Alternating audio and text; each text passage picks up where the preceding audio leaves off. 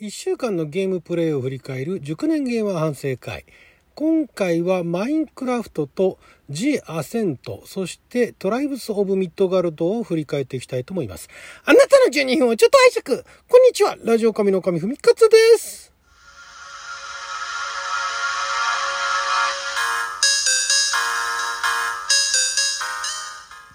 今日は2021年、えー8月の3日火曜日、六曜和社小関口でございます。今週はですね、ちょいちょいいろんなゲームまた始めたりしたんですけれども、まずあのマインクラフトですね。マインクラフトは相変わらずあのラジオトークのね、トーカーさんたちと共通のサーバーでやってはいるんですが、ほとんど最近は他の方に会うことなくですね、えー黙々と私もあのログインしては、今あの北の方角に向かってですね、道を伸ばして、で、その道の途中に、えーあれですね、あの、なんか大きな塔を建ててですね、で、またそこにはあのベッドたくさん置いてですね、またそういう中継地点を作って、で、そこからね、またあのネザーゲートを作って、近道しようかなと思ったら、なんかあれは座標の関係なんですかね。結構あの一方向にずっと伸ばしていったつもりなんですが、えーネザーゲートを開けたところ、一番最初の第一拠点のところの、なぜか、そのネザーゲート通ったところの空間に出てしまいまして、で、そこからもう一回ネザーゲート通って、えー現実世界っていうかね、表世界に戻ろうとすると一番最初の拠点のところに戻っちゃったんですね。だから、まあこれは、その塔の、塔っていうかまあその中継地点で作った建物から第一拠点に戻るには、ネザーゲート通れば、まああの、簡単に行くことができるんですが、そこからまたその、えー、何ですか、中継地点まで行こうとすると結構時間かかるということで、馬も久しぶりにあの蔵を見つけたんでね、馬も調教いたしまして、えー馬で移動したりしつつ、あとは、あそこの近くに川があったので、水路もちょっとそろそろ考えていこうかなと。ボートの移動って実はマインクラフト早いんですよね。なので、水路を確保しようと。今、水路を作ってる最中ですが、これがまたね、川とか海とかの水位と、あとあの岩とか土の中にある水と水位が違ったりするんですよね。そこを合わせるのにちょっと今手間取ってるところで、えーしばらくはこれから水路を整備していこうかなと。もともとあの私のあの Java 版でね、やってたマインクラフトは、最初水路作りにはまりましたからね。水路ってね、やっていくと切れないんですよね。どんどんどんどん掘っちゃって、どんどんどんどんあの水つなげてね、ボートで遠く行けるようにするという感じでやっております。そして、えーまず G アセントという、えー放題というか日本語タイトルは多分アセントだけだと思うんですが、これがあの、えー PC とですね、アセントは PC と Xbox ですね。Xbox シリーズ X と Xbox One 向けに、えー7月の30日にリリースされたあーゲームでございまして、これはあの見下ろし型の、いわゆるあの、えーなんだっけ、なんだっけ、あの、見下ろし型のね、なんとか、なんとか、なんだっけな、なん、見下ろし型ってあの、カタカナでなんか言うんですよね。あアシンメトリーじゃなくて、アシンメトリー非対称でしょ？じゃなくて、なんだっけな、忘れちゃった。まあいいや、その見下ろし型の斜め上から見下ろすタイプのゲームで、まああの、サイバーパンクな設定、世界観での、近未来でのアクション RPG みたいな感じですかね。だからあの、以前、えー PS4 でプレイしたサイバーパンク2077と世界観は似たような、まあサイバーパンクですから、サイバーパンク的な世界ということで、まあ雰囲気は似てるんですが、ただまああの、サイバーパンク2077は自分の目線で、で、自分の視点で、ね、なんかリアルなその近未来の世界の中をさまよってる感じがしているんですけども、このジアセントの場合はこれまたね、グラフィックがめちゃくちゃよくできてて、で、ずっとこのあの、サイバーパンク系のゲームって他にもいろいろリリースされたりだとか予告されてたりとかして、すごいあの、サイバーパンク好きっていうか SF 好きな人間としては何かやりたかったんですね。サイバーパンク2077以外に。で、やりたかったんですけども、なかなかね、今一つ、ちょっとね、手出しそうになって、で、リリースされて誰かがプレイしてるの見て、あ、やっぱこれ違ったなとかいうのを繰り返してきた中、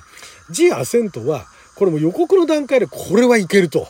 これはもう絶対自分が好きなタイプだということで、で、えーまあ、今あの、リリース当初でテンパーオフだっていうのもあってですね、他の方がプレイしている内容一切、一切見ずに、まあ、予告だけを見て、で、えープレイを始めまして、で、なぜかね、あの動画配信しようと思って、あの、録画しているつもりなんですが、いつもこのジアセンターは録画できないで、でそんなこんなでもう6時間ぐらいプレイしてるんですが、これがね、まあ、あの50代のおじさんにはかなりハードルの高い、えー、しょっちゅう死んじゃうゲームではあるんですけれども、その世界観がまずよくできてるのと、サイバーパンク2077が、その世界の中に自分が入り込んでるような没入感があるのに対して、このジアセントはね、ミニチュア感がね、すごいあるんですよ。いや、ディテールがすごい細かくできてるから、なんかあの、箱庭の中でね、遠くから俯瞰して、そのミニチュアの中を自分のキャラクターが移動してって戦っていくみたいな感じに見えるんですね。で、私ね、ミニチュアも実は大好きで、自分家に飾る趣味もないし、買う趣味もあんまりないんですが、ミニチュアの博物館だとか、あとはなんかあのミニチュアの展示だとかってのはすごい好きで、なんてなんでしょうね、あの、ギュッとまとまって、高いところからね、あの街を見下ろすのも好きなんですが、それよりももう少しなんか人が歩いてたりだとか、なんか車が移動してるっていうのを見るのが好きなんですね。多分子供心に刷り込まれたのかな。子供の頃なんかあの、そういうミニチュアのね、あの街の風景なんていうのはいろんななんとか館みたいな科学館だとかなんとか館に行けばあって、それを見るのが好きだったってのもあるんですけども、なんで好きなのかわからないんですが、好きなんですよ。そのミニチュアの。いつかあの、ドイツの方にある、なんだっけあの、ミニチュアの、もうあの、世界最高のミニチュア博物館と言われている ところに行きたいなと思ってるぐらいなんですけども、このジアセントはその近未来の世界がめちゃくちゃリアルに表現、めちゃくちゃリアルって別に近未来まだ来てないから、リアルにっていうのも変なんですけど、まあ、すごいあの、リアリスティックな感じで表現されてて、だからその未来の、近未来のサイバーパンクの世界の箱庭の中を、ね、あの、右往左往しながらね、主人公が走り回るっていうのがすごい面白くて、ハードル高いんですよ。何度も言いますけども、50代のおじさんにはかなりハードルの高いゲームではあるんですけれども、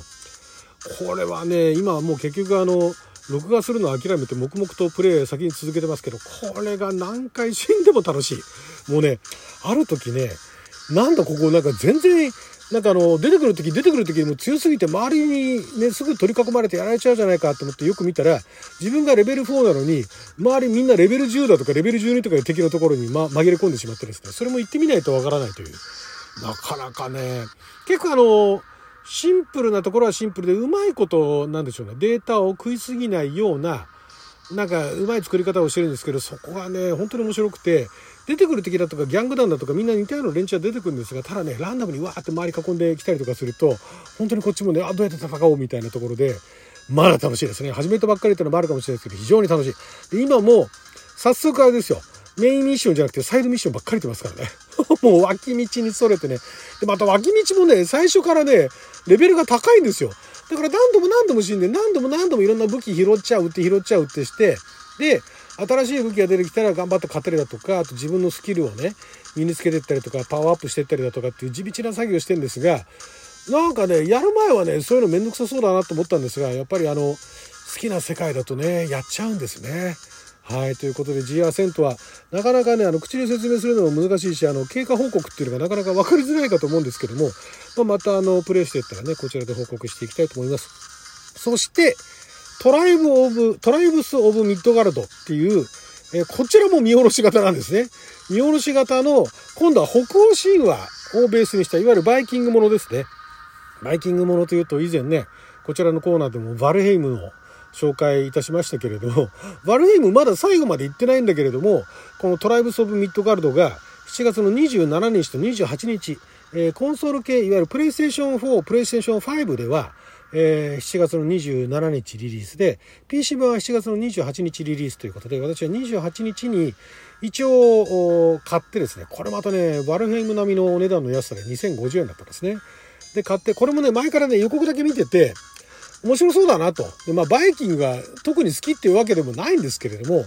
北欧神話とか好きなんでね、あ、これはいいなということで、で、買ってしばらく経ってたんですが、先日ようやくプレイしまして、これもね、まだチュートリアルまでしかやってないんですけども、またバルヘイムと違ったあ視点でね、楽しめる。これもまた見下ろし型なんで、結局あの箱庭のね、こっちは北欧神話の箱庭で、ミニチュアで戦ってる感じなんですが、グラフィックがどちらかというとあの、トゥーンシェンダリング系ですね。だから、トゥーンシェ、シェ、ん？トゥーンシェ、トゥーンレンダリングか。トゥーンレンダリング系ですね。トゥーンレンダリングっていうと、何でしょう分かりやすいところで言えば一頃のゼルダなんかもトゥーンレンダリングに近いものがありましてねあのブレス・オブ・ザ・ワイルドとかねそれとはまたちょっと違うんだけどまあでも傾向は似ている感じでで北欧神話ということでまだチュートリアルのレベルなんですがこれはね50代のおじさんにもね優しい作りですね。えー、非常にあの今のところ優しくてバルヘイムよりもひょっとしたら親切かもしれない。これは日本のゲームかっていうぐらい結構ね最初チュートリアルが手厚くてですね、えー、これ作ってるのはどこの会社だったかな日本ではないんですけどねでこれも最初から日本語さっきのアセントもそうなんですが最初から日本語対応していて非常にあのプレイしやすいということでなんかね見下ろし型この前のあのなんだっけな、えっと、グリムドーン？グリムドーンも見下ろし型なんですよね。なんか知らないけど、今、急に見下ろし型ゲームを3つ今プレイしているっていう状況ですけれども、なるべくこのトライブス・オブ・ミッドガルドと、あとアセント、非常にあの、私好みの世界だったので、えー、そちらの方をどちらかというと重点的に、グリムドーンもね、やろうとは思いますが、なんかやっぱでも雰囲気的にはね、こっちの方がちょっと自分の性に合ってる感じがするので、続けていきたいと思います。ワルヘイムもね、えー、せっかくもう後半のあと大きなあのバイオーム2つのバイオームのところまで来てるんでね。なんとかクリアしたいとこですけどバージョンアップアップデートする前にね。はいということで他にもねアップデートしてるゲームとかってねゴースト・オブ・ザ・ツシマもねなんかあのえー、とんでもないアップデートが来ると、ね、いうことで、それもちょっと気にはなってるんですが、それは8月中なのかな？ダウンロードコンテンツ。まあ、その前にこちらのね、トライブ・ザ・ミッドガルドだとか、ディアセント、などをちょっとね、頑張ってやっていきたいと思います。はい、ということで12分間の記者のお時間いただきありがとうございました。それじゃあまた。